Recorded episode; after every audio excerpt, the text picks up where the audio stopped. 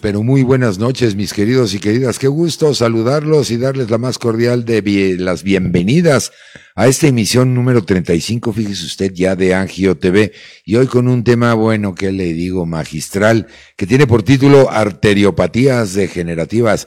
¿Quiere saber de qué se trata? ¿Cómo se diagnostica? ¿Cómo se cura? ¿Quiénes lo padecen? Todo al respecto de este tema, yo los invito a que se queden conmigo, que me acompañen en esta hora donde vamos a estar aprendiendo, pasándola bien. Vamos por el café, por la bebida de preferencia si usted va en camino a casa, muchísima precaución. Si usted ya nos sintoniza, no sé, en la oficina o ya en casita, bienvenidos de nueva cuenta. Esto ya empezó, quédense con nosotros y se llama Angio TV. Comenzamos.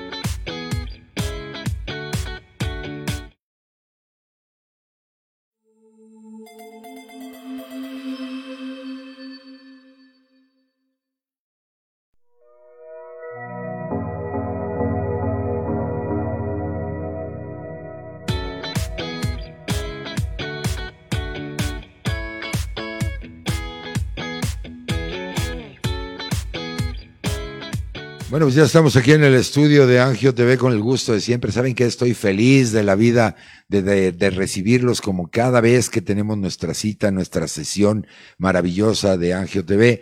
Alfa Sigma, muchísimas gracias por la confianza, por el apoyo. Superempresa para Mujeres 2022, ya, ¿verdad? Según me dicen en producción. Y Superempresa desde el 2021. No, hombre, qué, qué maravilla de empresa que apoya estos espacios de educación, porque sabe que no le queremos vender nada lo único que queremos es educar, informar, compartir entre colegas, entre amigos y que usted este conocimiento lo pueda bajar a su vida cotidiana. Ese es el objetivo de Angio TV. En nombre de este gran equipo de profesionales de la comunicación digital, les damos la más cordial de las bienvenidas en los controles. El ingeniero Junior, a quien saludo a la distancia. Acuérdense la disculpa de siempre porque luego veo para abajo, no puedo estar viendo a la cámara porque tengo el monitor aquí para atender todas sus preguntas, sus comentarios, sus saludos saludos, ¿por qué no?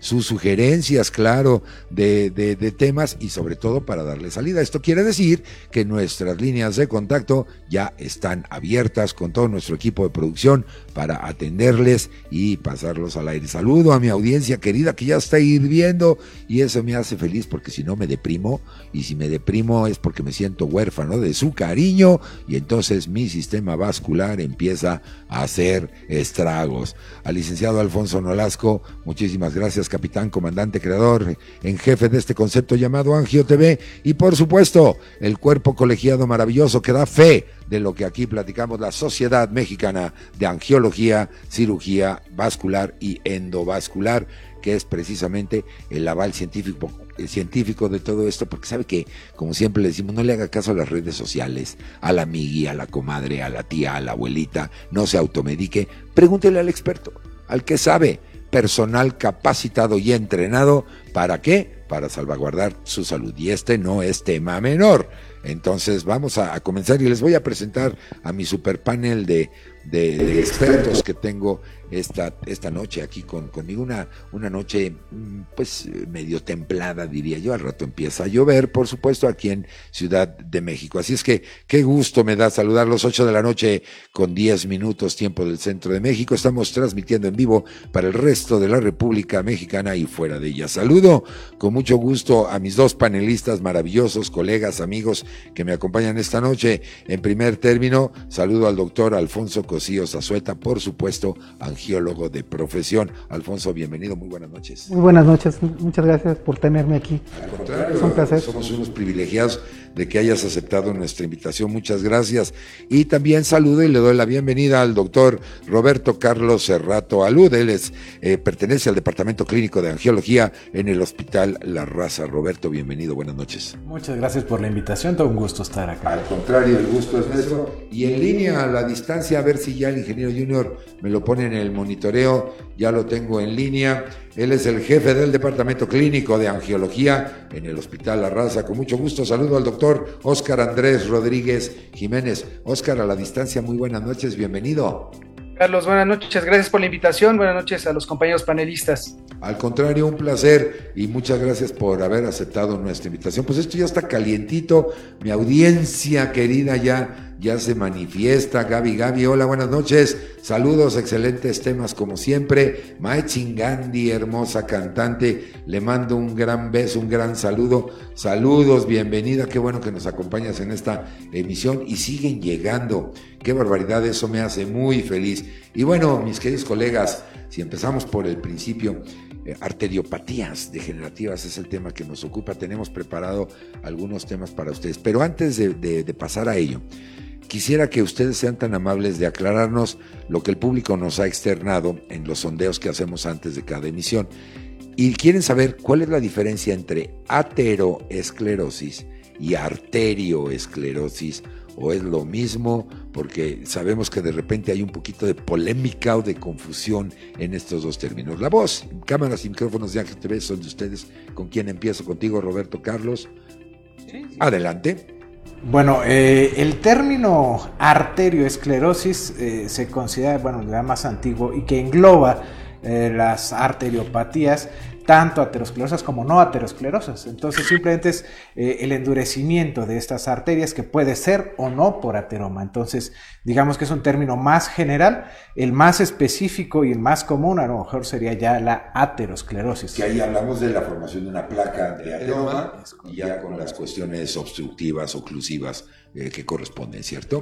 Bueno, pues ahí está ya la primera aclaración. Pani JE ya llegó, excelente programa, saludos. Y bueno, sigue llegando nuestra querida audiencia, comuníquese con nosotros. Y eh, Oscar, tú me indicas, parece ser que tienes una presentación que nos quieres compartir, ¿cierto? Así es, Carlos, déjame compartir pantalla y comenzamos con todo gusto. Perfectamente, el ingeniero Junior toma cartas en el asunto.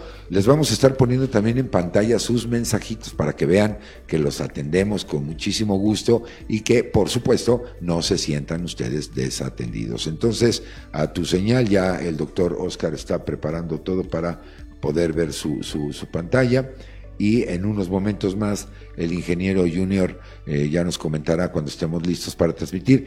Yo simplemente les quiero eh, comentar, más bien pedirles un favor.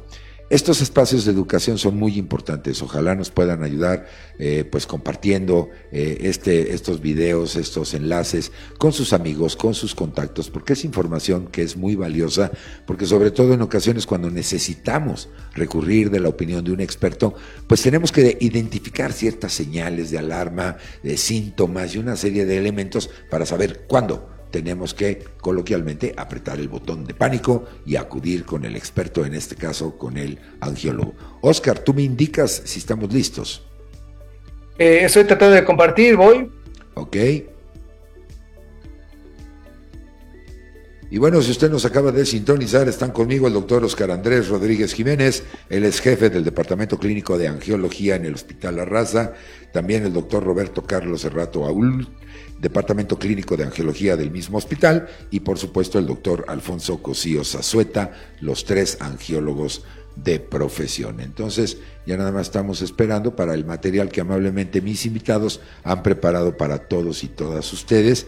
Y bueno, me siguen llegando saluditos, abrazos, felicidades, buenas noches. Qué gusto que nos acompañe en esta emisión ya, la trigésima quinta, fíjese usted, 35 eh, transmisiones ininterrumpidas de este programa Angio TV, que se ha hecho gracias a la preferencia de todos y todas ustedes, que nos han hecho favor incluso hasta de sugerirnos algunos temas que han abordado, pues todo el panel de especialistas que, eh, por supuesto, angiólogos certificados y reconocidos ante la Sociedad Mexicana de Angiología, Cirugía Vascular y Endovascular, y que, por supuesto, han estado enriqueciendo y amablemente donándonos su valioso tiempo ¿Para qué? Para estar en contacto con ustedes, transmitir su conocimiento y por supuesto, ¿por qué no ayudarles en un momento dado a resolver alguna posible patología que esté usted presentando en su sistema vascular? Entonces, ahora sí, ¿estamos listos, mi querido Oscar? Tengo problemas con la tecnología, Carlos, pero estoy tratando de resolverlos. Eh, fíjate que eso, no, eso nos pasa a todos. Sí, adelante, Alfonso. Bueno, ahorita en lo que, en lo que se, se, se, puede, se puede poner la presentación, creo que vale la pena hacer el comentario. Arteriopatías degenerativas, es, es, es el título, ¿no? Y realmente lo que estamos viendo son, o, de lo que nosotros vamos a enfocar es en arteriopatías eh, adquiridas, vamos a llamarla Existen dos grandes grupos, las arteriopatías congénitas con las que uno nace y las que son adquiridas. En este caso lo que vamos a hablar es de las, de, las adquiridas. Y obviamente por el nombre, recordemos que el sistema vascular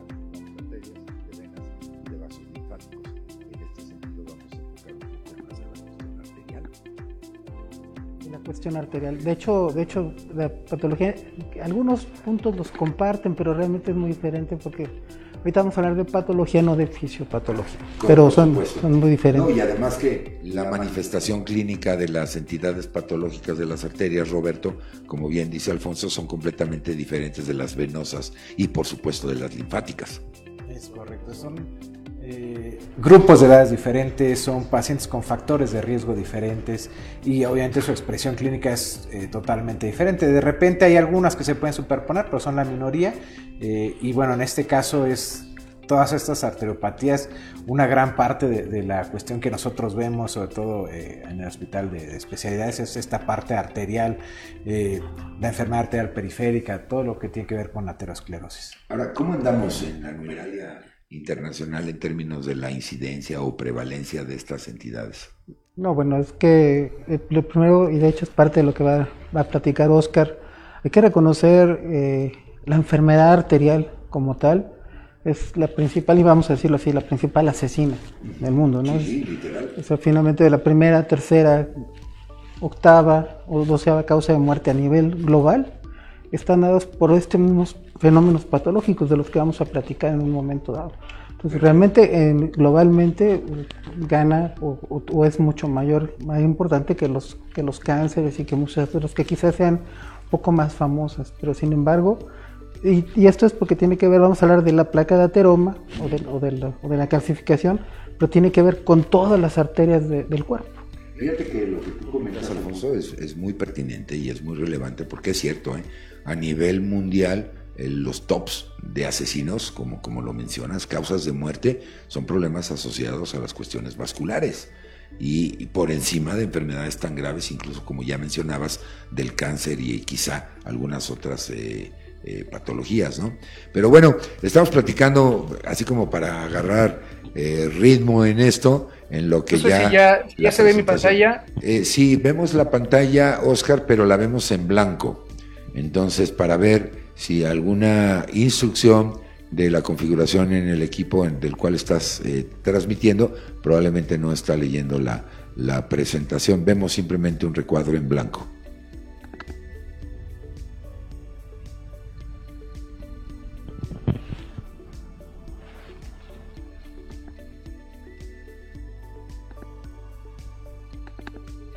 Ahí ya.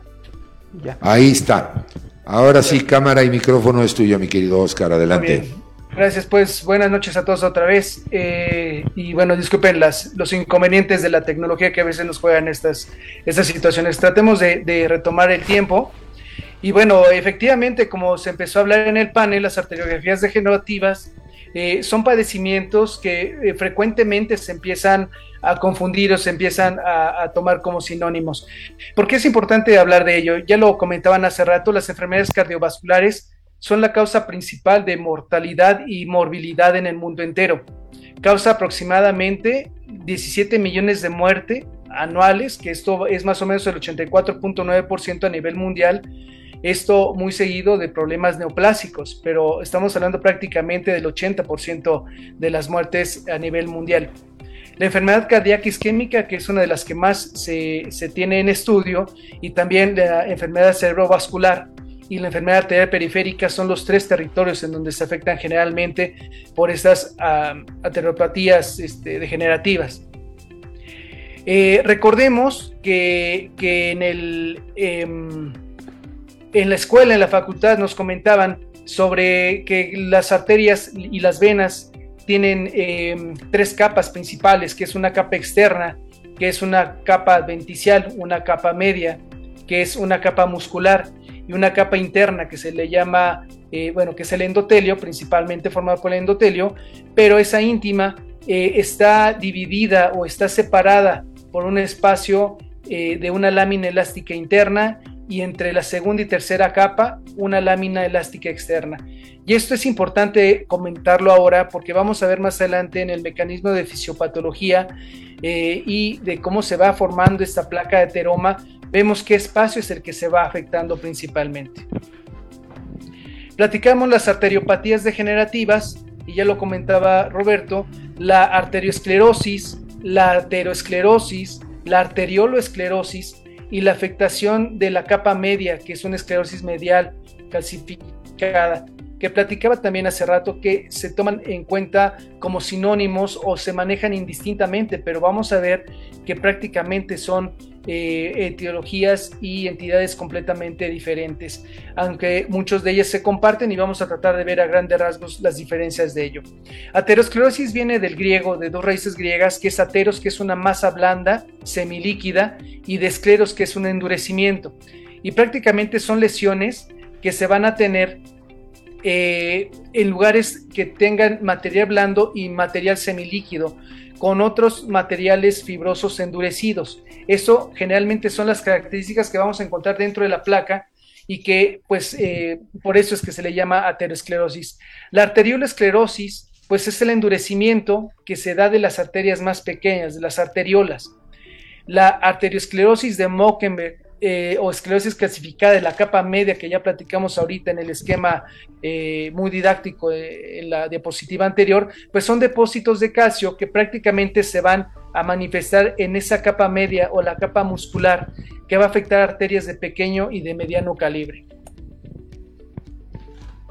Bien, vamos a hablar primero de arteriosclerosis o aterosclerosis.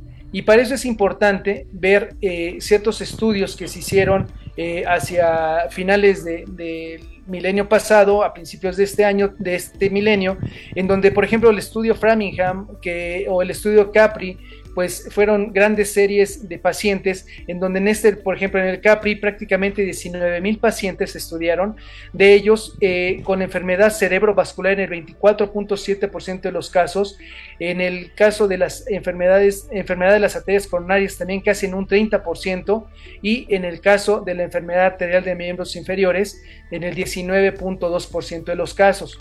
Pero en este estudio, por ejemplo, se determinó eh, que compartían varios factores de riesgo para que presentaran estas afectaciones de las arterias en esos diferentes niveles. Y prácticamente compartían miembros pélvicos y enfermedad cerebrovascular en 3.8% de, los casos, más eh, alto el porcentaje en el caso de la enfermedad arterial periférica y las enfermedades, eh, bueno, las arterias coronarias enfermas y también en el eh, seguido por la enfermedad cerebrovascular y de las arterias coronarias. Y los tres territorios se encontró que casi en un 3.5% de los casos se encontraban afectados por los mismos factores de riesgo. La aterosclerosis, ¿cómo se define? Se define como un proceso inmune e inflamatorio que va a iniciar desde la juventud y vamos a ver más adelante cómo se van presentando estas estrías lipídicas o ciertas lesiones eh, en etapas muy precoces que se caracteriza por depósitos de ésteres de colesterol y triglicéridos en el subendotelio. Platicamos que abajo del endotelio, antes de la lámina interna, se encuentra ese subendotelio y prácticamente ahí es donde empieza a ver la afectación primaria. Esto va a ocasionar cierta atracción de, leucocitos, de macrófagos, se van a liberar eh, ciertas eh, sustancias inflamatorias y proinflamatorias y quimiotrayentes y que van a ocasionar una sustitución del músculo liso que se encuentra en la capa media por fibrosis y que finalmente puede haber complicaciones como vamos a ver más adelante como formación de trombo o bien ruptura de la placa de ateroma. ¿Por qué es importante también esto? Digo, hay, hay antecedentes eh, de, la aparición de, ciertas lesiones, ya sea aterosclerosis o calcificación, y tenemos desde la sexta dinastía egipcia, en donde eh, antes de Cristo, 2500 años antes de Cristo, o sea, 4000 antes de nuestra era, eh, se encontraron ciertas eh, momias o ciertos eh, hallazgos en donde sí se tienen antecedentes de calcificaciones de vasos pequeños o de vasos eh, ilíacos, en donde, bueno, se aparentemente pues no tenían una dieta occidental como la tenemos actualmente, pero sí hay antecedentes de ello, de cierta afectación de la capa media y la sustitución de esas células. Y bueno, vamos a hablar un poco más de historia a grandes rasgos. Eh, esto se atribuye de 1763 a François Polletier, eh, en donde describe que el colesterol es una, eh, es una sustancia, una porción aceitosa de la bilis que se extrae de algunos cadáveres. Más adelante, Baudet menciona que el colesterol también se encuentra en la circulación, se encuentra circulando. Más adelante, Michel Oyen Chevrolet menciona o da una, definición de una colesterina, que más adelante le llamó colesterol. Y más o menos ahí en los 1850 y tantos, tanto Rudolf Virchow como von Recklinghausen eh, empiezan a tener ciertas teorías en donde empiezan a, definir si existe una arteriosclerosis como una enfermedad proliferativa con cierta participación celular o por otro lado eh, menciona que ah, existen coágulos o trombos que se adhieren a las arterias y que se transforman posteriormente en, placas ateroscleróticas típicas. Más adelante, eh, hacia prácticamente al siguiente siglo, en 1904, Félix Jacob Marchand eh, ya menciona ciertos depósitos de colesterol que son componentes de la placa de ateroma. Muchos de estos hallazgos pues les valieron a estos eh, químicos, la mayoría de ellos químicos, premios Nobel. Eh, más adelante, hacia 1927, eh, Windhouse menciona que la placa de ateroma de la arteria aorta o de la aorta pues contenía cristales de colesterol, lo cual, bueno, ya se asemeja mucho más a lo que decía Marchand unos 20 años previos. Y más adelante, hacia 1985, Brown y Goldstein hacen un descubrimiento de un receptor celular hepático que se da cierto acoplamiento para lipoproteínas de baja densidad. Y esto seguido de ciertas eh, eh, apariciones o bueno descubrimientos de las lipoproteínas o de los diferentes pesos de lipoproteínas de baja, muy baja densidad, de moderada densidad o de alta densidad. Eh, y esto ya años más recientes, eh, em, em, em, Enzo Takara este, hace también ciertas eh, aplicaciones de, estas lipoproteínas con el manejo ya o el avance a, ciertos, ciertas estatinas o, precursores de las estatinas. Bueno, ¿qué factores de riesgo vamos a tener para los pacientes con aterosclerosis? Tenemos pacientes con ciertos factores ambientales, genéticos, Vamos a ver cada uno de ellos, vamos a tratar de desarrollarlos de forma breve, pero prácticamente el tabaquismo, una dieta alta en grasas, la dislipidemia, inactividad, género, diabetes, hipertensión son los factores mayores de ello. Para esto vamos a tener esta, esta, esta tabla en donde vamos a poder ir desarrollando que el género masculino prevalece en comparación al género femenino, aunque como hoy en la mañana se, se comentaba en una de las charlas del doctor Roberto, pues con la expectativa de vida que se ha ido incrementando, con la eh, esperanza de vida que cada vez las mujeres viven más que los hombres, eh, y por ahí hay unos memes de ello, pero bueno, eh, la expectativa de vida ocasiona que entonces se vaya presentando también estos factores más en mujeres de, de, mayor edad en comparación a los hombres. En cuanto a la edad, vamos a tener que a partir de los años 50 se había desarrollado porque la expectativa de vida era muy diferente hace unos 10, 15 años. Entre los 50, 60 años presentaban cierta prevalencia, pero si ves empiezan a aumentar a partir de los 65, 70, 80 años. Y entonces conforme se va aumentando, eh, la edad también aumenta de 1.5 a 2.5 veces la posibilidad de formación de placa de ateroma. Por otro lado, la diabetes. Bueno, la diabetes se ha comprobado que eh, el hecho de tener, eh, bueno, la enfermedad arterial periférica, la enfermedad carotidia, la enfermedad coronaria es al menos dos veces mayor en los pacientes diabéticos en comparación a los no diabéticos. Y el hecho de que se presente un aumento por cada gramo de hemoglobina glucosilada aumenta un 26% de posibilidad de que se aumente el riesgo de enfermedad aterosclerosa. Eh, en décadas recientes también se ha descrito em, que la resistencia de insulina aglutina los factores de riesgo para enfermedad arterial periférica y la enfermedad coronaria y de hecho la resistencia de insulina es un factor de riesgo aún mayor en comparación a la diabetes o la prediabetes. Eh, hablando del tabaquismo, el tabaquismo, bueno, está asociado con el desarrollo de la placa aterosclerótica, tanto en la aorta como en, miembros pélvicos y en coronarias, y esto aumenta considerablemente en los grandes fumadores. Estamos hablando que más, más de 10 cigarrillos al día aumenta cuatro veces la posibilidad de que presente eh, mayor riesgo para ello. Y no, no solamente eh, el peligro del tabaquismo en el número de, de, cigarrillos, sino bueno, son los metabolitos que se dan de la nicotina y del monóxido de carbono. Eh, la nicotina tiene efectos hemodinámicos y metabólicos, causa taquicardia, causa a un aumento de la presión arterial, una vasoconstricción periférica, un aumento del trabajo cardíaco, mayor demanda de oxígeno, movilización de ácidos grasos libres y el monóxido de carbono, como producto metabolito de ello, a través de la hipoxemia arterial produce un daño endotelial que vamos a ver más adelante. Esto va a aumentar la permeabilidad del endotelio, favorece que se puedan filtrar ciertas sustancias como lipoproteínas y los triglicéridos con una disminución de las lipoproteínas de alta densidad también, una disminución de las endoteliales que pueden ocasionar una vasodilatación, pero al haber una vasoconstricción aumenta la posibilidad de una adhesividad plaquetaria y la formación de microtrombos en la pared arterial. Eh, por otro lado, pues la hipertensión arterial que de por sí ya platicamos que en el caso de los metabolitos del tabaco puede ocasionar ello, la hipertensión por sí misma va a causar cierto daño en la pared arterial como vamos a ver más adelante y es un factor mecánico el cual se, se atribuye la mayor formación de la placa de ateroma en el aspecto mecánico.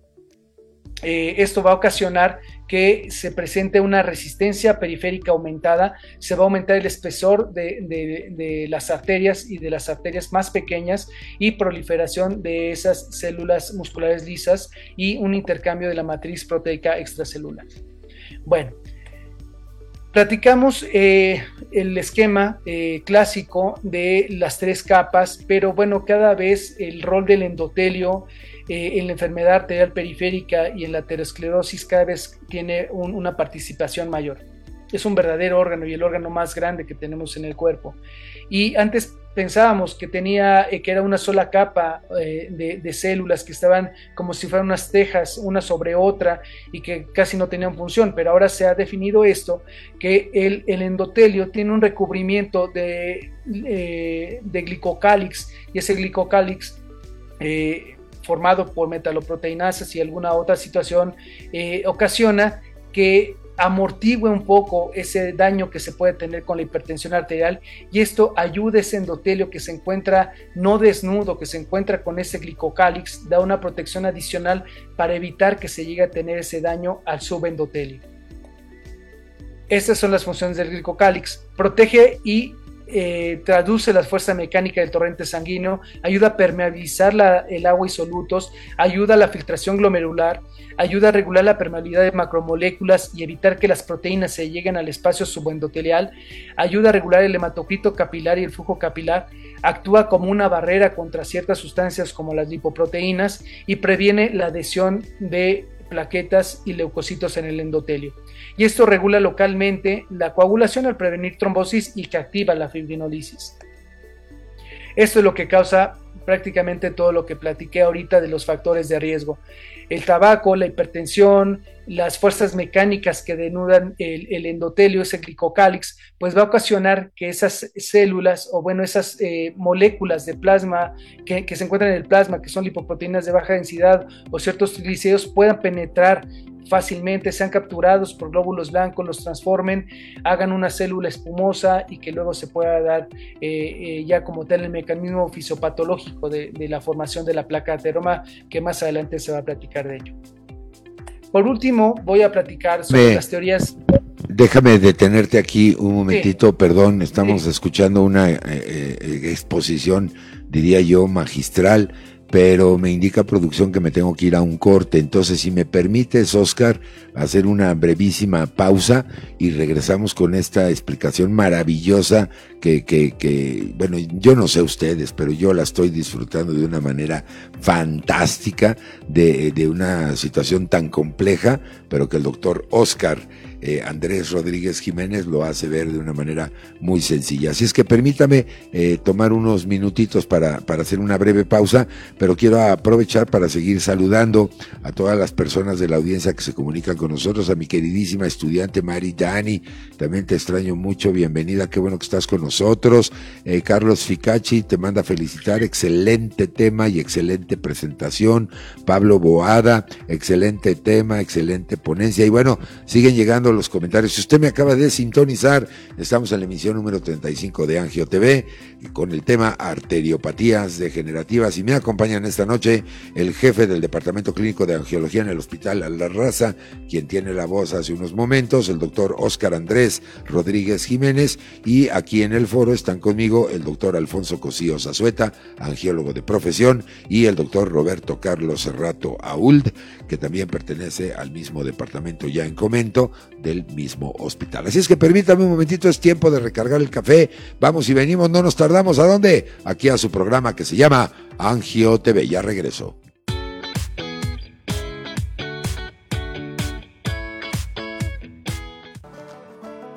Alfa Sigma. Trabajamos con pasión.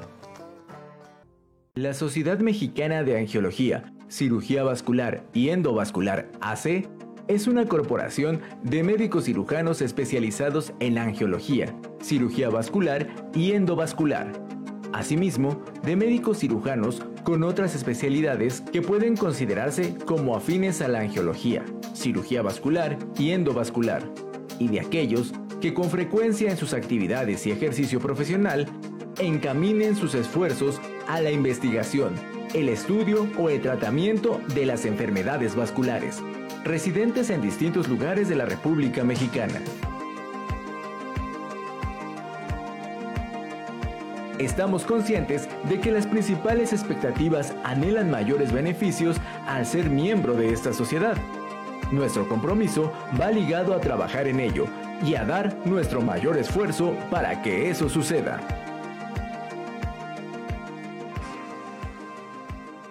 Angio TV Alfa Sigma. Trabajamos con pasión. En Spotify ya están disponibles los nuevos episodios de Angio TV. Escúchalos ahora.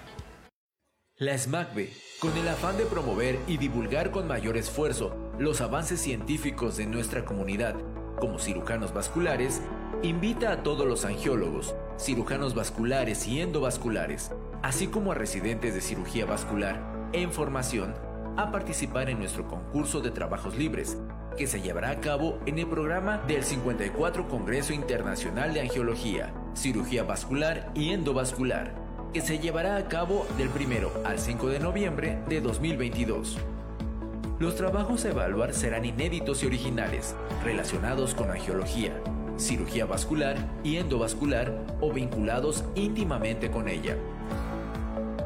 Para más información visita www.smacb.org.mx, da clic en 54 Congreso Vascular 2022 y verás las convocatorias para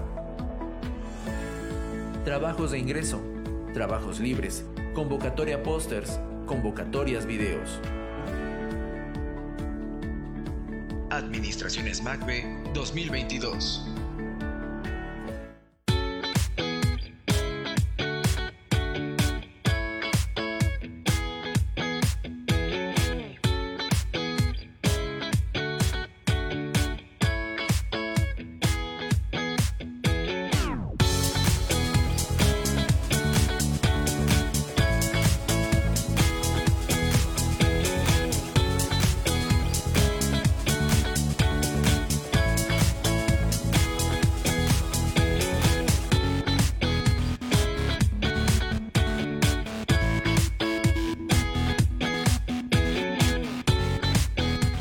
Bien, pues ya estamos de regreso aquí en el foro de Angio TV, muy contentos muy felices por ver que nos acompañan. Ya apareció también por acá Ángel Herrera, manda decir, excelente presentación y grandes maestros. Gracias Ángel por estar con nosotros. Estamos platicando sobre arteriopatías degenerativas, esta emisión número 35 de su programa Angio TV con el doctor Oscar Andrés Rodríguez Jiménez, el doctor Alfonso Cosío Zazueta y el doctor Roberto Carlos Cerrato Auld.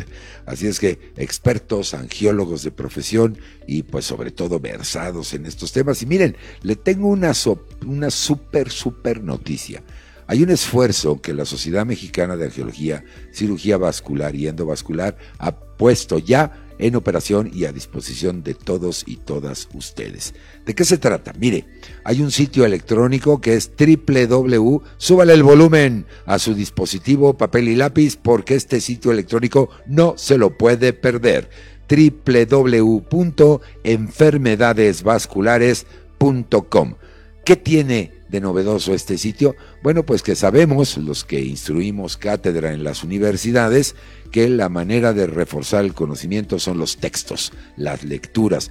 Pues bien, en este sitio electrónico, la Sociedad Mexicana de Angiología, eh, Cirugía Vascular y Endovascular, ha puesto a disposición de todos y todas textos de información de diferentes niveles académicos, es decir, hay textos para los que son médicos, pero también para personas que no lo son, para que usted pueda documentarse un poquito más de todo este maravilloso mundo de la disciplina llamada angiología. Entonces, www.enfermedades vasculares. Pero además, en este sitio usted puede localizar a su angiólogo. No importa en qué estado de la República Mexicana se encuentre usted, aquí hay un directorio de todos los especialistas certificados y avalados por este cuerpo colegiado para que usted lo localice en donde usted se encuentre y pueda consultarlo y recibir asesoría especializada. Mire usted qué maravilla, el dedo más rápido de la botonología en Internet del ingeniero junior. Aquí está www.enfermedadesvasculares.com y el teléfono de contacto de la Sociedad Mexicana de Angiología, Cirugía Vascular y Endovascular. Felicidades a este cuerpo colegiado, enhorabuena por esta maravillosa iniciativa que además abre su catálogo también para el público en general que no sea médico. Así es que consulten los textos, eh, acérquense, localice a su angiólogo y no se automedique, no le haga caso a las redes sociales, al doctor Google, como decimos muchos de los, de los médicos. Pregúntele al que sabe, pregúntele al experto. Y en este caso, el tema que nos ocupa, la angiología. Así es que, pues sin más, mi querido Oscar, eh, te tenemos todavía ubicado en el satélite. Sí, ahí está ya. Así es que te regreso la cámara y el micrófono para seguir con tu maravillosa explicación, por favor. Adelante. Gracias, Carlos. Eh, retomemos eh, eh, ya brevemente las teorías o las hipótesis del depósito de lípidos o cómo se da esa aterosclerosis y platicamos que, bueno, había esos dos científicos, Virchow y Rokitansky, en donde tenían esa controversia sobre si era una reacción inflamatoria o bien si era un trombo que finalmente se formaba encima del endotelio y se complicaba. Más adelante, Nikolai Anikov menciona, bueno, tenía ciertos estudios en unos conejos en donde se daba una dieta alta en colesterol básicamente y bueno, eh, notó que se encontraba en las bifurcaciones, sobre todo en las arterias, eh, se encontraba esos depósitos de colesterol. Y bueno, eso nos ayudó uh, para eh, tratar también de, explicarnos por qué generalmente la bifurcación de, la, de las ilíacas, bueno, de la aorta hacia las ilíacas, de la femoral o, bien en el caso de la enfermedad carotidia son las más afectadas. Y eso, bueno, son, entre otras cosas, ciertos factores mecánicos y hemodinámicos por la fuerza de cizallamiento en esos sitios en donde el flujo se bifurca. Bueno, más adelante Hoffman eh, eh, menciona y hace este, este descubrimiento que platicaba hace rato de las lipoproteínas de, diferentes densidades por diferentes pesos y que le ayudó esto a conseguir un premio Nobel. Eh, y se dio la implicación de esto a la enfermedad aterosclerosa. más adelante, Bendit y Bendit también mencionan que esa lesión endotelial que ya se había platicado previamente desde Virchow empezaba a dar ciertos cambios monoclonales adyacentes a la mezcla de esas isoformas de las lipoproteínas y que daban cierto depósito a esa capa media. Más adelante, hacia 1973, una teoría de la lesión, de la lesión del endotelio, pues es una producción mecánica y que ya platicamos, que también nos explicaron en el endotelio, en ese glicocálix, en donde se exponen a ciertos factores tóxicos, infecciosos o ciertas señales inflamatorias endógenas que ocasionan mayor adhesión plaquetaria e influjo de las lipoproteínas de baja densidad y triglicéridos hacia el espacio subendotelial. Y prácticamente el evento inicial aquí fue la denudación del endotelio, sin embargo, no, eh, aquí no tocó nada del papel de las células inflamatorias. Más adelante, bueno, ya se empezó a dar otra en la década de los 80 eh, con los eh, avances de la inmunología para definir el funcionamiento de la inmunidad tanto innata como adaptativa de las células y ya se dio un componente mayor de, en el sentido inflamatorio celular. Y en el concepto actual, en donde se conjuntan todas estas teorías, en donde se da una síntesis y la participación y coparticipación que todos estos eh, investigadores publicaron y que finalmente la que más acepta es la que se va a explicar a continuación por el doctor Alfonso Cosío Zazueta, eh, mi maestro.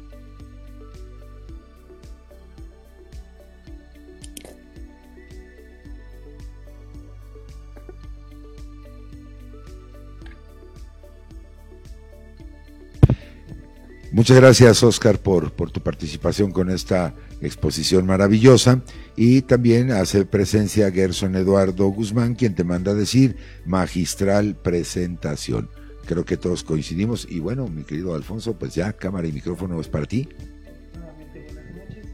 Sí, efectivamente, vamos a tratar de hablar. Ahorita vamos a hablar de un nuevo concepto que se está formando el tratar la enfermedad de esa aterosclerosis que nosotros normalmente le explicamos al paciente o que minimizamos diciendo es una placa de grasa, realmente es un proceso muy complejo.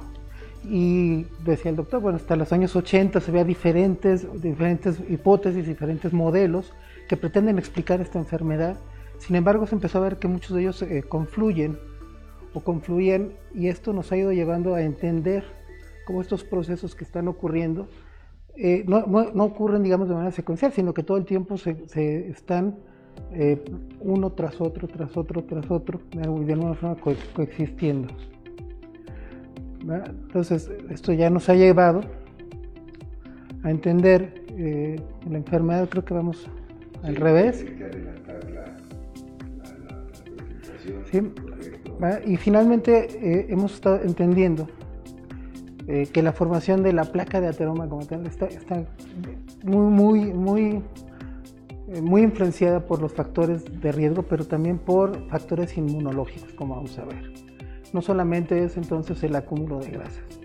Les decía yo que vamos a mencionar varios, varios, este, varios procesos que pareciera que están sucediendo de manera eh, independiente uno de otro, sin embargo todos están ocurriendo al mismo tiempo. Decíamos que la aterosclerosis está reconocida actualmente como una patología inflamatoria. Entonces esto empieza a cambiar, lo que es un cambio de paradigma. Están involucrados, como ya lo habíamos dicho, mecanismos de inmunidad tanto innata como adaptativa. La versión original de la hipótesis de respuesta a la lesión eh, presuponía que, había una que la formación de placa suponía que era secundaria a la denudación del endotelio y que había que forzosamente que tener una lesión endotelial para que iniciara la formación de placa. Sin embargo, hoy sabemos que incluso el endotelio sano, sometido o, expuesto a concentraciones elevadas de LDL, en presencia de otros factores de riesgo que son los que ya mencionamos, puede ser el factor desencadenante de la aterosclerosis. Eh, un poco de, entender de química, el colesterol no es hidrosoluble, para poderse transportar a todo el organismo requiere ir unido forzosamente a lipoproteína, que se van a caracterizar de acuerdo a su capacidad de sedimentación en un, en un estudio en lipoproteínas de muy baja densidad, baja densidad y de alta densidad. Y aquí el que es más importante, porque es un gatillo que usualmente es el que va, o es el que se ha esto que representa el factor generador de la respuesta es la de lipoproteína de baja densidad o LDL. Eh, existe una acumulación de partículas de lipoproteínas en la íntima. Estas estrías amarillas esas las podemos encontrar a veces desde la semana 28 de, de vida intrauterina. Ya normalmente en los 16, 17 años encontramos eso. ¿verdad? ¿Y esto qué significa? Simplemente son lipoproteínas de baja densidad a nivel, están eh, reunidas a nivel del endotelio. y como parte de una función de gradiente, al haber más en la luz de, la arteria, pueden penetrar hacia la región subendotelial. El endotelio como tal en la región subendotelial no retiene el EDL, sin embargo este puede retenerse en el espacio subendotelial siempre y cuando esté conjugado con la apoproteína B100. ¿Y qué es lo que ocurre? Bueno, que llega a la zona subendotelial y en ese sitio se va a conjugar, se va a conjugar con proteoglicanos y va a quedarse adherido a la zona de subendotelio. ¿Qué ocurre cuando esto pasa? Empieza a haber una oxidación. Radicales libres metaloproteinasas, sobre todo la 1, la 8, van a formar junto con celuloplasmina, mieloparioseasa, eh, natfosfato reducido, oxidasa y la, la sintetasa, la oxidación de la lipoproteína de baja densidad. Eh, hay que reconocer, bueno, ¿qué es lo, ¿por qué no se oxida en la sangre? Bueno, porque el plasma contiene abundantes sustancias antioxidantes, tocopherol escorboto, entonces esta función ocurre principalmente ya, como decía yo, en la región subendotelial. Al mismo tiempo que está ocurriendo, bueno, se, empiezan a, se puede, se puede, observar que todo el tiempo tenemos adheridos en la superficie endotelial monocitos. Eh, estos son, monocitos son atraídos en un principio por las dos proteínas selectinas E y P, que va, va van a producir una fijación laxa, que no se, no se alcanza a ver, una fijación laxa y rodamiento de estos monocitos prácticamente se van a ir arrastrando sobre el endotelio y esto va a permitir que moléculas como BICAM1 e ICAM1 van a, vayan a atraer de una manera mucho más firme a ese monocito. Y finalmente vaya a haber una internalización del monocito por parte de la proteína quimatrayente de monocitos hacia la región subendotelial. Entonces, esto está ocurriendo al mismo tiempo que entra la lipoproteína, entra también el monocito.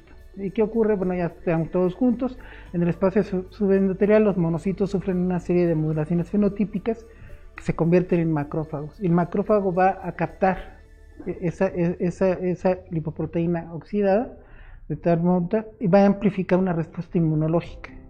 De tal forma que va a ir creciendo en la región subendotelial una acumulación de células que se llaman células espumosas. ¿Qué ocurre igual? Al mismo tiempo, también se empiezan a observar que los macrófagos, estos macrófagos que, que, este, empiezan a absorber eh, la LDL oxidada, expresan antígenos de histocompatibilidad mayor clase 2 y van a atraer linfocitos T, que de hecho representan hasta el 20% de los leucocitos que encontramos en la región subendotelial. ¿Y qué es lo que producen estos linfocitos T? Perdón, este, a través de, eh, se va a ver una transformación de células natural killer y van a acelerar, desacelerar el proceso de aterosclerosis mediante la producción de interleucina y de inmunoglobulina beta. También los mastocitos son las células inflamatorias, vamos a encontrarlas en los hombros y en las cúpidas de, en los hombros y en las de las placas y son amplificados y, y, moduladores de la respuesta inflamatoria, sobre todo al momento que pueden condicionar la ruptura de la misma.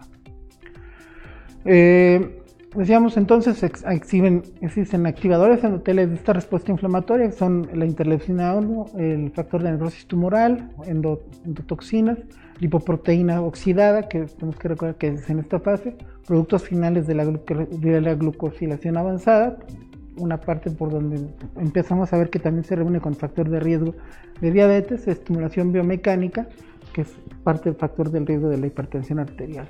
Todos estos emiten señales que predominantes a través de factores de transcripción pleiotrópico, factor nuclear, que va a atraer más células, más leucocitos hacia la región subendotelial y esto va a provocar un incremento, como lo vemos aquí, de la placa de ateroma. Aquí vemos células espumosas, son las células amarillas con blanco y ¿qué es lo que empieza a ocurrir aquí? De la capa media de la arteria empiezan a migrar células de músculo liso que se van a dividir y van a elaborar matriz extracelular, de tal forma que esta estrella grasa se va a convertir ahora sí en una placa de ateroma. En, la imagen que tenemos podemos ver un endotelio íntegro y vemos cómo se empieza a formar esta placa de grasa. Vemos entonces que no es una placa de grasa, son elementos vivos que están ahí y que están generando en su interior y que están teniendo una regulación parácrina endocrina al interior y sobre todo lo más importante una estimulación inmunológica puede llegar a ocurrir una calcificación y fibrosis de esa misma placa.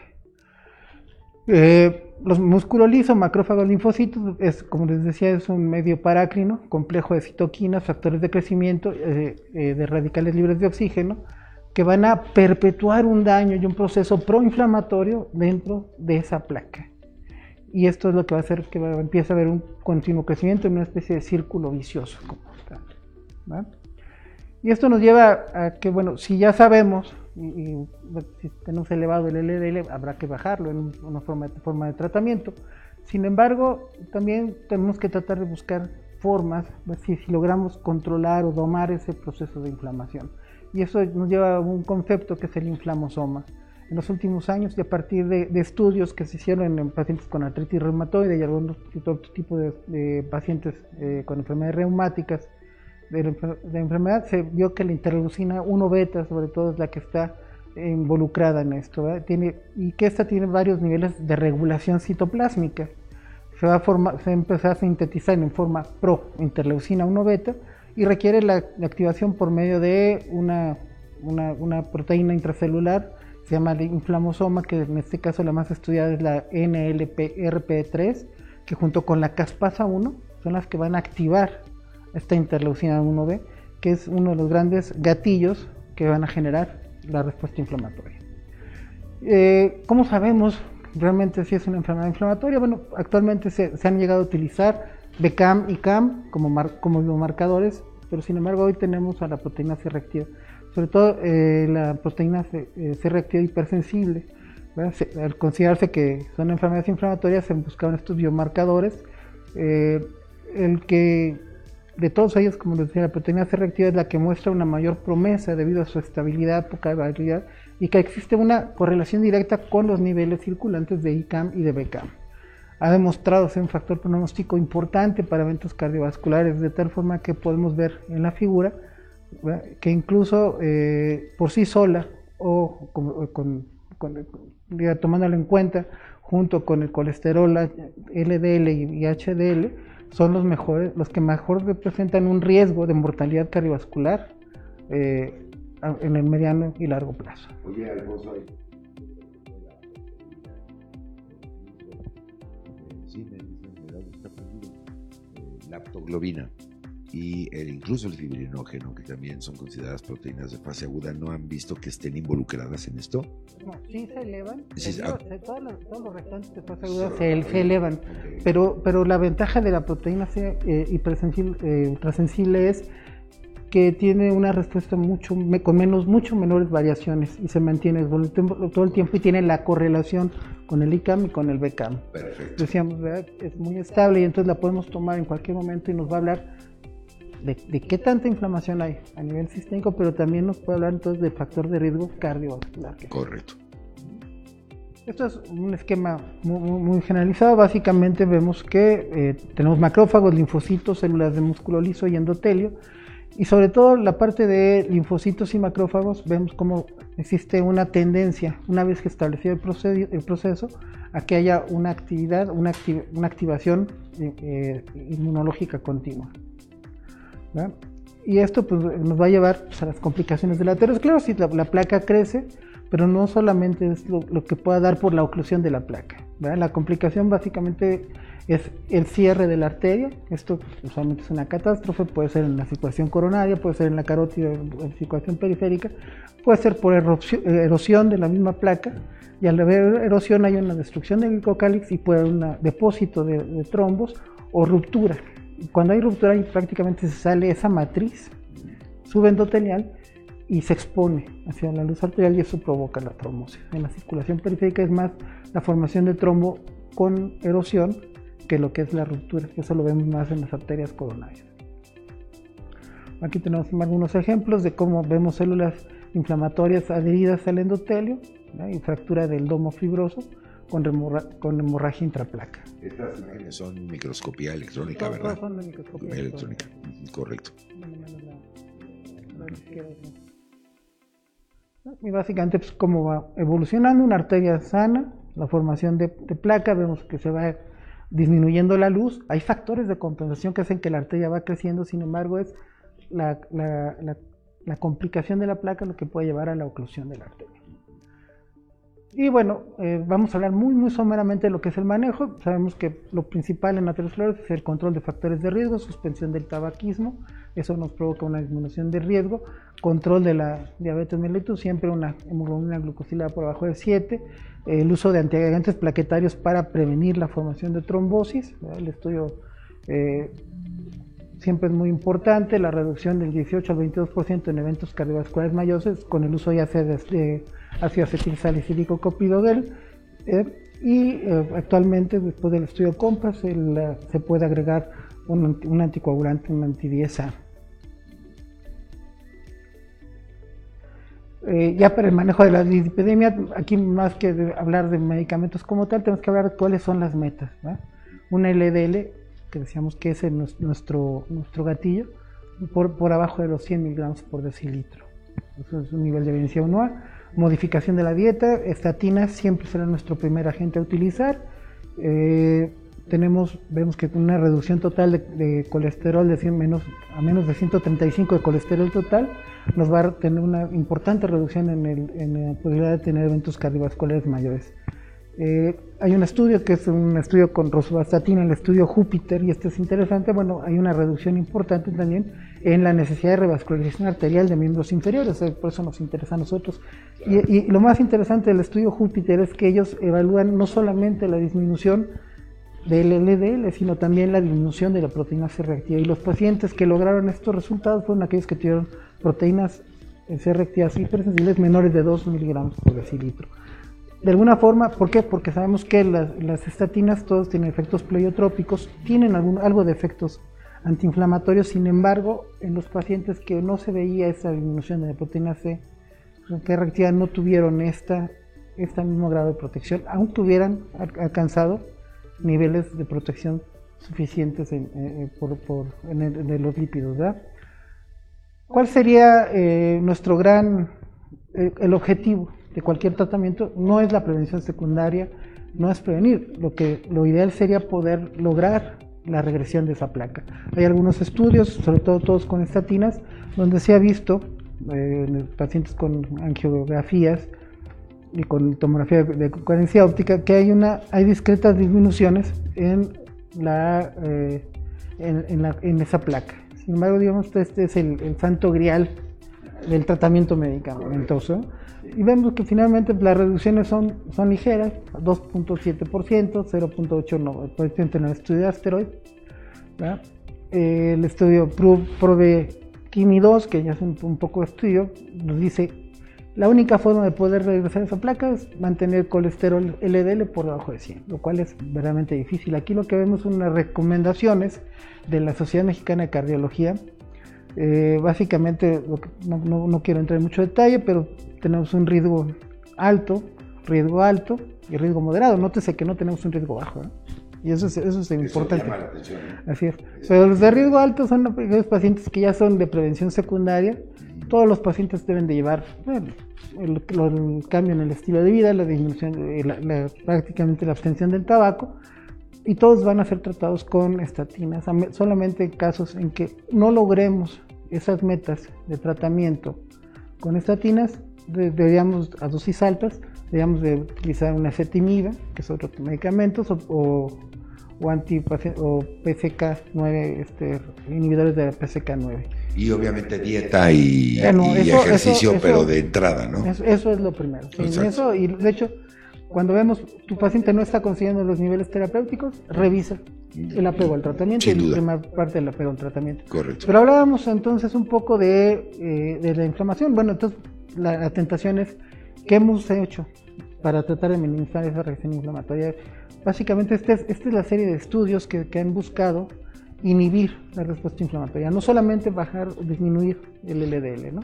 Y de ellos, eh, básicamente el estudio Cantos es un estudio muy importante, eh, se utilizó un medicamento biológico, el calaxilumab, prácticamente cada dos meses, y tuvo resultados muy, muy importantes, con una reducción de tanto de la proteína C reactiva como de la morbilidad y la mortalidad por eventos cardiovasculares. ¿Cuál es el problema? Como todo en esta vida, todo tiene un problema, ¿no? Sí se dio un incremento en las infecciones graves. Correcto. No, no fue tan significativo, sin embargo, eso es algo que tenemos que tomar en cuenta con este tipo de tratamientos. Eh, el estudio Colocol es un estudio que se, utilizó colchicina. La colchicina logra evitar también en forma significativa los riesgos de muerte, de muerte y, de, tener eventos cardiovasculares mayores. Eh, sin embargo, también se ve asociado a un incremento en las infecciones. ¿Por qué? Porque finalmente lo que estamos dando es un modulador de la respuesta inflamatoria. Eh, prácticamente los primeros cinco de los que vemos en el cuadro son los estudios que ya tenemos resultados. Hay tres que no han dado, realmente uno se desechó por las infecciones y hay otros dos que realmente los resultados no fueron convincentes. Los demás son estudios que, cuyos resultados estamos esperando realmente para saber si esa es una de las alternativas, que yo creo que sí lo va a hacer, sí lo va a hacer, pero tenemos que ir manejando todavía todos estos fenómenos de inmunidad. Y aquí, bueno, eh, creo que hasta aquí tratamos esta parte, pero la parte importante es cómo el visualizar o el cambiar de paradigma a una enfermedad inflamatoria nos puede ayudar a, tener mejores Ahora déjame recapitular un poco de lo que nos acabas de comentar que me pareció maravilloso también, porque bueno, primero, esta parte de que se consideraba que el factor eh, predisponente era la lesión endotelial y ya vemos que no necesariamente, ese es un, primera, un primer elemento. Segundo, estamos hablando de una cascada de eventos que, que tienen de alguna manera relación en sí mismos. Y por un lado, lo que le llamamos esta tormenta inflamatoria que está desencadenada, ¿no? Por supuesto, con la vulnerabilidad del sistema inmunológico. Y todos estos factores se vienen juntando. Y tú acabas de romper un paradigma hoy, mi querido doctor, porque siempre se pensaba, ah, es un acúmulo de una bola de grasa, ¿no? Por decirlo en palabras muy lisas y llanas. No, no, no, es mucho más que eso. Es un mecanismo ya muy complejo en todos estos eventos de, de secuencia que estamos viendo. Así es, y la placa, la placa de trauma es una parte viva de la arteria, es una parte de la arteria. Tiene componentes que no solamente es la parte lipídica, sino células, ¿no? Eh, citocinas, interleucinas, proteínas de fase aguda, toda una serie de componentes, ¿no? Maravillosa la, la, explicación que acabamos de escuchar del doctor Alfonso Cosío Zazueta. Y bueno, mi querido doctor Roberto Carlos, para cerrar con broche de oro, adelante, cámara y micrófono para ti. Seguimos con esta parte. Eh, ya vimos todo este segmento, ya nos explicaron pues magistralmente tanto el doctor Oscar Rodríguez como el doctor Alfonso Cosío esta parte de las arteriopatías aterosclerosas, que esa es la principal parte que vemos. Esto que yo les voy a dar es como la excepción a esto, ¿sale? Cuando eh, no es la placa de ateroma lo principal que se va a afectar lo que se va a presentar. Estos se van a presentar eh, en este caso la mediocarcinosis o la carcinosis de Monkeberg, eh, la describe justamente Monkeberg por allá de 1903, pues ya tenemos más de 100 años de esto, a partir de un estudio de eh, muestras patológicas, de autopsias, en el cual encuentra que hay pacientes que sí tienen estas placas o que muestras que sí tienen estas placas de ateroma clásicas, que pueden estar o no obstruyendo y también encuentra algunas arterias enfermas en las cuales él no visualiza, por lo menos no con los medios disponibles eh, en, su tiempo, que haya estas placas de ateroma y sí encuentra calcificación eh, en el nivel de la media, justamente pegado a la cuestión de la lámina elástica interna. Entonces, pues le llama la atención, hace esta descripción y desde ahí surge este boom por, por llamarle así. Y ahora esto últimamente con todas estas eh, advenimientos tecnológicos se ha visto que difícilmente es algo eh, totalmente independiente de, la aterosclerosis.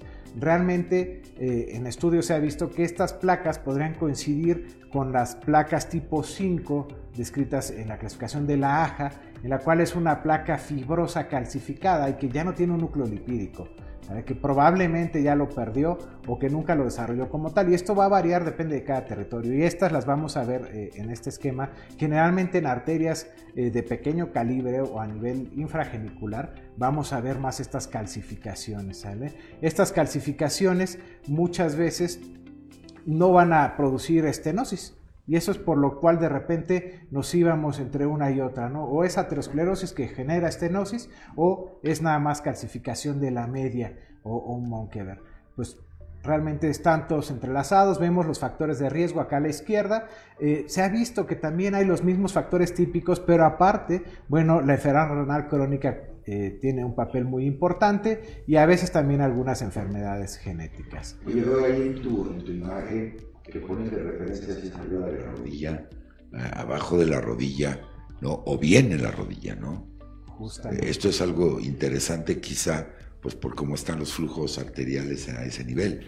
Sí, el, tamaño del calibre de la arteria también nos, nos va a dar justamente las alteraciones de flujo y las variaciones, digamos, de la expresión de la misma enfermedad. Es la misma enfermedad, realmente. Simplemente su expresión es diferente, depende del territorio. Entonces, es lo mismo, pero se va a expresar, por ejemplo, a nivel carotídeo de una forma, a nivel coronario de otra forma, a nivel aortoilíaco de otra y a nivel infragenicular de otra. Como dirá la frase, es lo mismo, pero no es igual. No, déjame saludar, porque les están mandando saludos, mis queridos maestros. Fíjese, Perla Díaz, muchas gracias, grandes maestros, saludos al doctor Cosío, Dafne Medina Terán, excelente presentación, maestros. Carla MRMS, felicidades, excelente plática, maestros. Ahí está el reconocimiento de los educandos, pues sí, ha sido una plática verdaderamente magistral, pero adelante, mi querido Roberto Carlos.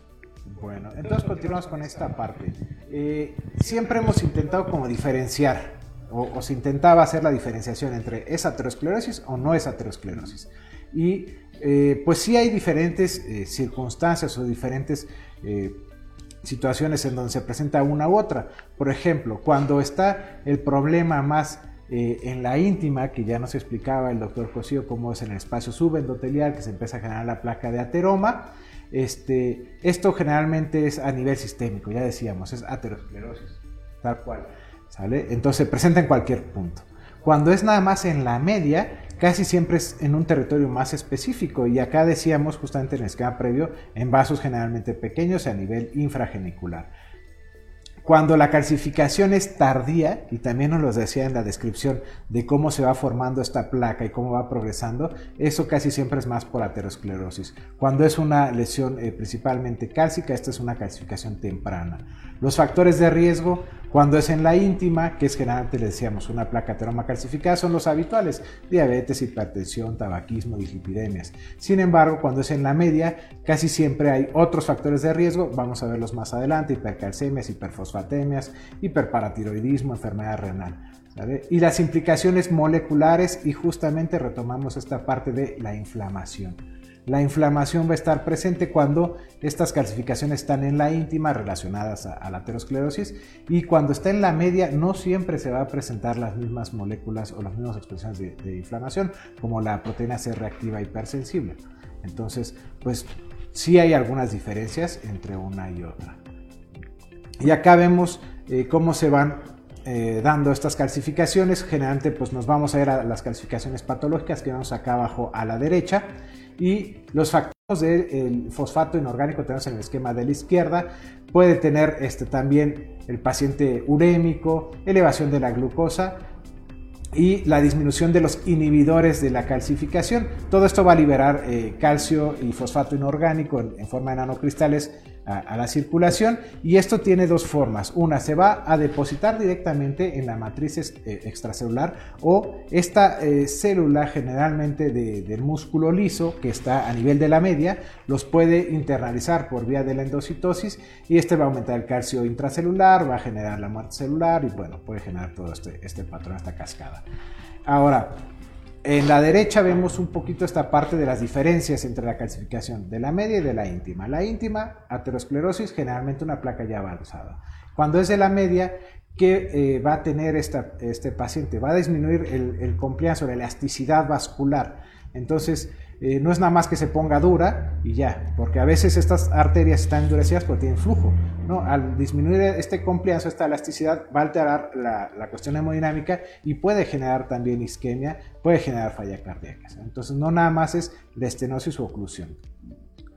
Y bueno, los factores que ya les comentaba un poquito son factores diferentes estos primeros, la hiperfosfatemia, la hipervitaminosis D, el hiperparatiroidismo, las alteraciones del metabolismo del calcio. Este es importante, por ejemplo, la denervación simpática y como decíamos que esto es una cosa activa, no nada más es que llegue el calcio solito ya, sino esta denervación simpática en pacientes que antes se les hacía la simpatectomía eh, pensando en, una cuestión de revascularización indirecta y se vio que a 10, 20 años desarrollaban estas lesiones cálcicas. Entonces también el tono simpático va a generar estas alteraciones a nivel de, los pequeños vasos. Y entonces, eh, ¿cómo se va a presentar este paciente? Este paciente se va a presentar con un índice tobillo-brazo, que es la prueba que hacemos para ver cómo está eh, pues una prueba de perfusión a nivel distal, que puede estar normal o elevado. Los pulsos pueden estar presentes o ausentes. Muchas veces la misma calcificación, la pérdida de la elasticidad va a hacer que no se palpen pulsos. Y entonces, paciente que no tiene pulsos pero con un ITB normal o elevado, pues seguramente tiene estas calcificaciones. Y su presentación clínica puede ir desde un paciente asintomático hasta las lesiones isquémicas. Entonces, pues bueno, es, todo un espectro que se presenta. Eh, a nivel radiológico, pues este es el clásico que vemos, esta calcificación en la, placa este, simple de tobillo. Vemos estas calcificaciones o imagen en doble riel de eh, las arterias tibiales, de la arteria pedia. Y ahora, eh, con los procedimientos endovasculares y estos a nivel fluoroscópico, vemos cómo no solamente se presentan en vasos pequeños, acá tenemos una bifurcación de la femoral, en la cual vemos esta imagen eh, de doble riel muy, muy característica y a veces hasta nos ayuda a nosotros para saber dónde funcionar. ¿no? Eh, nos evitamos un poquito el ultrasonido y nos guiamos por eso, sobre todo en, vasos con alta calcificación. Y bueno, eh, rápidamente el tratamiento igualmente es control de comorbilidades. Acá, pues como generalmente no se produce una estenosis, pues no hay a lo mejor algo que nosotros podamos operar o revascularizar, son hechos muy pequeños, entonces es control de los factores de riesgo.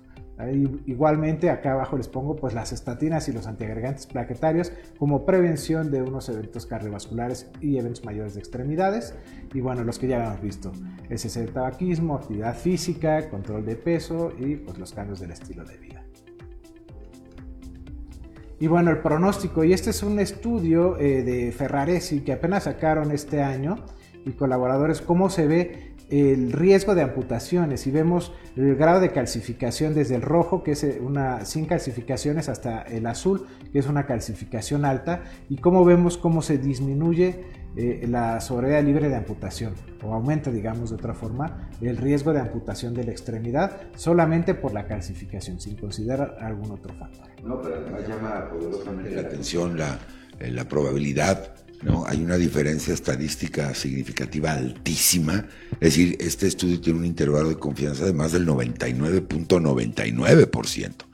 Entonces quiere decir que efectivamente este evento está ahí presente.